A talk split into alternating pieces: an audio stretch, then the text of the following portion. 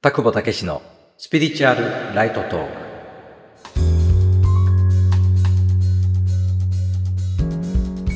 田久保武史です。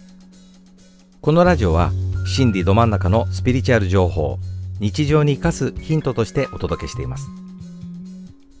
今回は自分を俯瞰するやり方というテーマでいただいたご質問にお答えします。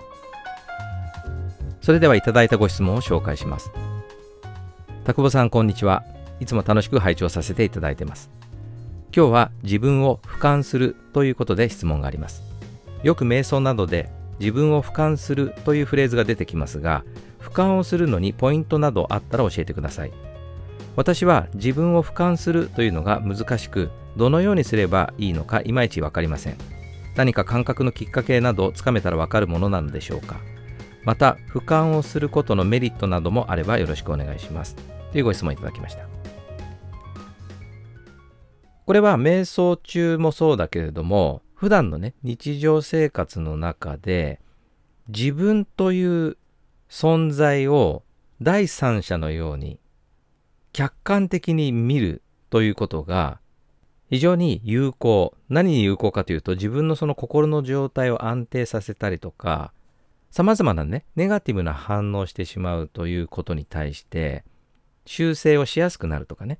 瞑想の状態というのをあえて言葉で表現するならば自分の意識状態にちゃんと気がついている。そして心が静まっている状態。逆を言うならば心の反応に巻き込まれちゃってる状態が常にその外側の何か出来事に心が反応しっぱなしになってしまう状態。そういう状態だとねもう完全に自分が感情に巻き込まれてしまって我を見失ってしまったりするんだよね。だからここの質問にある俯瞰をするというね。自分で自分の状態心の状態意識の状態を距離をとって俯瞰するといいよそのような教えがあってこれは私もねよく皆さんにお伝えしています。でこの俯瞰つまり自分を第三者のように見る。特にねこの俯瞰という言葉にとらわれてしまっている方がこういう状態どうやったらいいんだろうってなってしまうのかなって感じることがあって確かに俯瞰という言葉を表現するならば自分の状態を空の上からね全体的に見下ろすようなまさに共感するようなねそういうイメージがあるかもしれないけどなかなか自分を外側から上から全体を見下ろすように見るイメージが難しいんですよねというふうにもし思ってたとしたら必ずしもそういうイメージ的な自分を空の上から見下ろすようなそういう感覚を得る必要はなくてもしそういう自分を空の上から見るようなイメージとして難しいなと思われているのであれば一旦それはね脇に置いといていただきたい。そういうイメージとかがなかなかつかみにくいっていうタイプの方も当然いるので、そういう方におすすめの方法があって、それはね、実況中継法と言います。実況中継法というのは、あえて意識的に自分の状況をちょうどスポーツ中継の実況中継をするように。例えば私だったら、あ、今、田久保くん、ちょっとイライラしてます。先ほど、あの出来事があってから少し心が乱れています。あ、イラついていますね。そんな感じでね、実況中継をする。で、これがまさに俯瞰をしている状態と同じエネルギーの状態に少しずつなっていく。例えば瞑想なんかでも、あ、今呼吸をしています。吸っています。吐いています。吸っています。吐いています。呼吸に連動してお腹とか胸のあたりがこう動いたりとかしています。例えばだけどそういうふうに自分で自分の状況を客観的に実況中継すると結果としてその俯瞰してる状態と同じエネルギーつまり主体的な状態から距離をとって客観的に眺める状態これがイコール俯瞰してるっていう状態なのでもしイメージ的なこの言葉俯瞰という言葉のニュアンスとかイメージにとらわれちゃっていたとしたら自分で自分の心の状態を実況中継するように言葉化してみることをお勧めします。もしくは俯瞰という状態と同じ状態を作り上げる別の角度として、私がすごくイメージしやすいなっていうのは、隣にいる人の頭の上に浮かんでいる何かモヤモヤっとした心を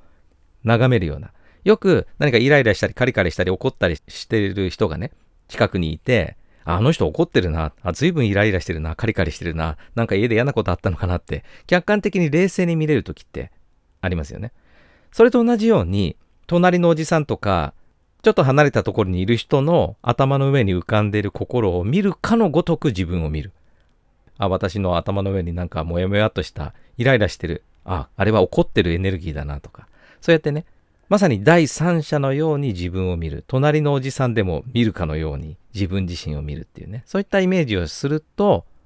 結果、俯瞰と同じような状態になるということもあります。